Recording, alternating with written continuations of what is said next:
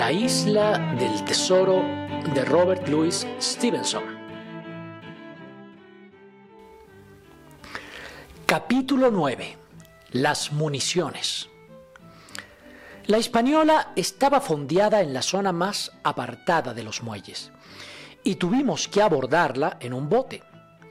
Durante el trayecto fuimos pasando bajo muchos y hermosísimos mascarones de proa, junto a las popas de otros navíos. A veces un cabo que colgaba rozó nuestras cabezas, otras los arrastramos bajo nuestra quilla. Por fin llegamos a la goleta y allí estaba para recibirnos y darnos la bienvenida el segundo, el señor Arrow, un marino viejo y curtido, de extraviada mirada, y que lucía pendientes en sus orejas. El squire y él se llevaban perfectamente, pero no tardé en darme cuenta de que no ocurría lo mismo entre el señor Trelawney y nuestro capitán. Este último era un hombre de aire precavido y astuto, y al que parecían enojar los más nimios sucedidos a bordo.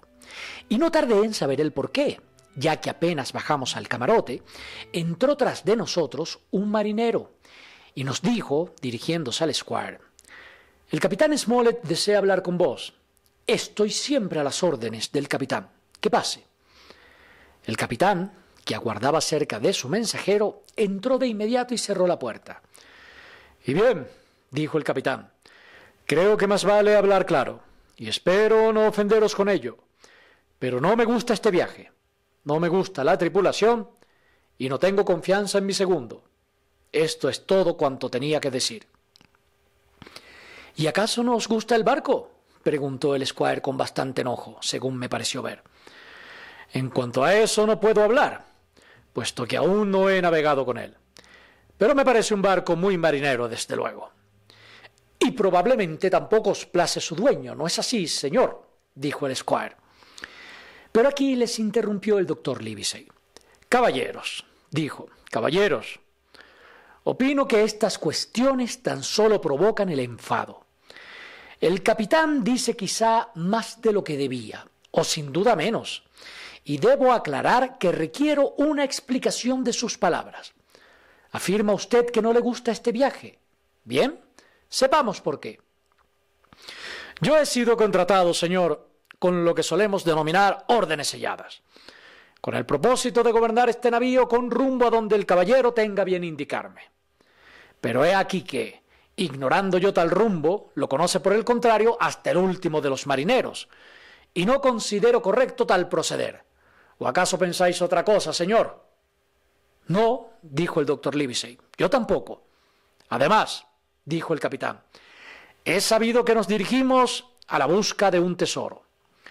Lo sé por los mismos marineros. Fijaos bien. Ya de entrada un asunto de esa índole, un tesoro, resulta excesivamente peligroso. No me gustan los viajes donde ha de mezclarse una fortuna así, por ningún concepto. Y mucho menos cuando el secreto del mismo, y disculpad mis palabras, señor Trelawney, lo sabe hasta el loro. ¿Se refiere al loro de Silver? preguntó el squire. No es más que una forma de hablar, contestó el capitán. Quiero decir con ello que se ha hablado demasiado. Creo, señores, que ninguno se da cuenta de lo que llevamos entre manos. Pero voy a deciros lo que pienso. Se trata de un negocio de vida o muerte y con el que corremos graves riesgos. Todo está claro, y sin duda es como usted dice, replicó el doctor. Afrontaremos ese riesgo, pero no somos tan ignorantes como usted nos cree. Prosigamos. Afirma que no le gusta la tripulación. ¿No son por ventura excelentes marineros? No me gustan, señor, contestó el capitán. Y creo que debieran haberme dejado escoger mi propia tripulación. Es lo más normal.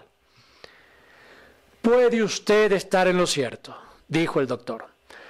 Probablemente mi amigo debió contar con sus consejos, pero el desaire, si es que lo ha habido, no fue intencionado. ¿Es que no os place el señor Arrow? No, señor. Creo que se trata de un buen navegante, pero es demasiado campechano con la tripulación para ser un buen oficial. Un piloto ha de saber el respeto debido a su cargo. No debe beber en el mismo vaso con los marineros. quiere decir usted que bebe? exclamó el squire. No, señor, dijo el capitán, pero sí que resulta excesivamente familiar. Bien, dejando esto a un lado, propuso el doctor, y en resumidas cuentas, díganos lo que usted quiere, capitán. De acuerdo, señores. ¿Os encontráis decididos a emprender este viaje? Por encima de todo, contestó el squire. Perfectamente, repuso el capitán. Puesto que se me ha permitido exponer cosas que no he logrado probar, quisiera ser escuchado en otras que no puedo callar. He visto que está siendo estivada buena provisión de armas y de pólvora en el pañol de la proa. ¿Por qué no bajo esta cámara, que es el lugar apropiado? Primer punto. Y además, vuestros acompañantes me dicen que van a ser alojados junto con la tripulación. ¿Por qué no darles los camarotes que hay aquí junto a esta cámara? Segundo punto.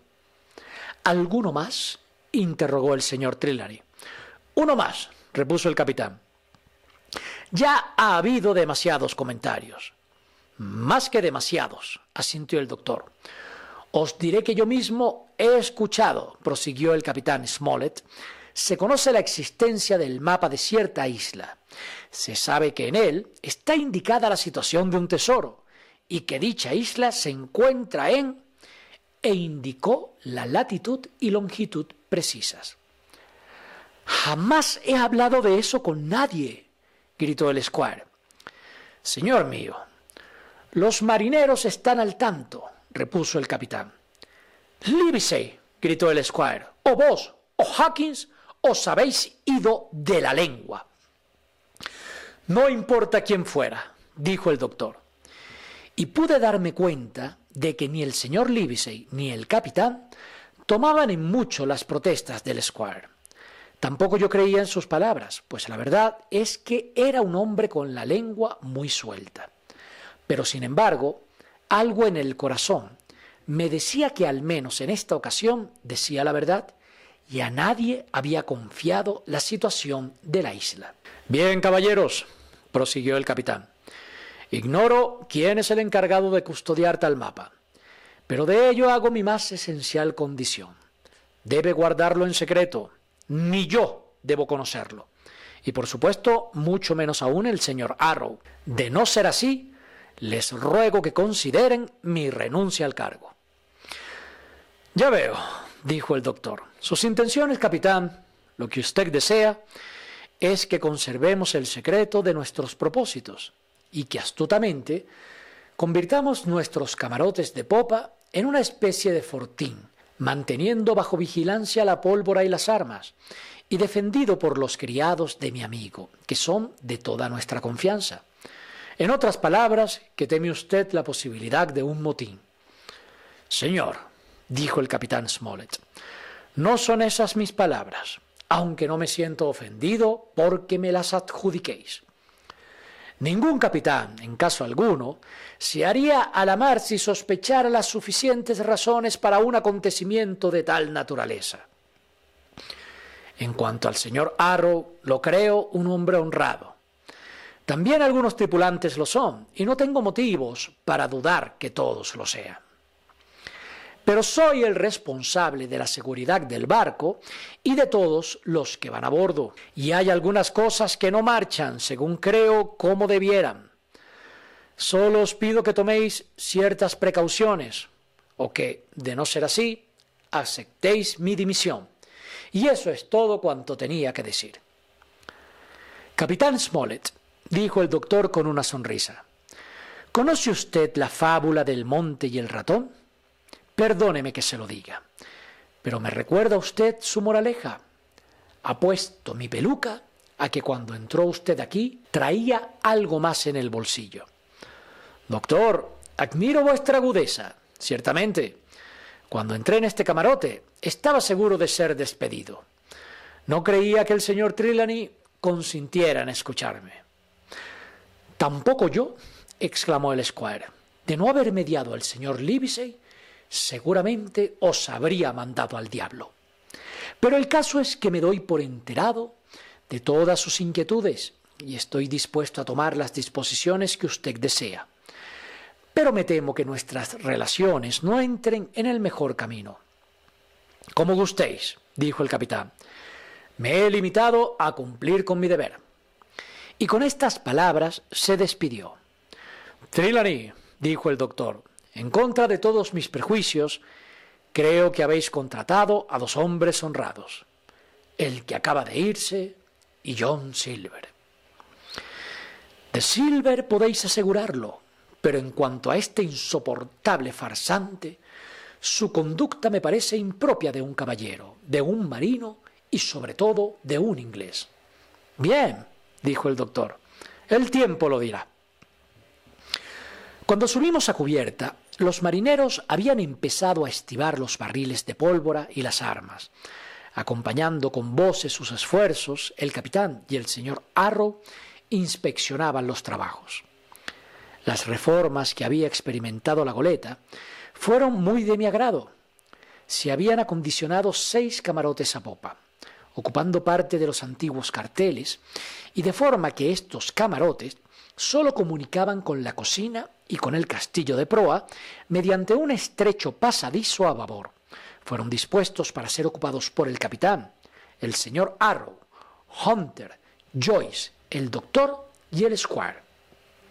Pero después decidimos que Redruth y yo nos alojáramos en los del capitán y del señor Arrow, mientras ellos se trasladarían al puente, en el que la cámara había sido ensanchada, de modo que resultara suficiente.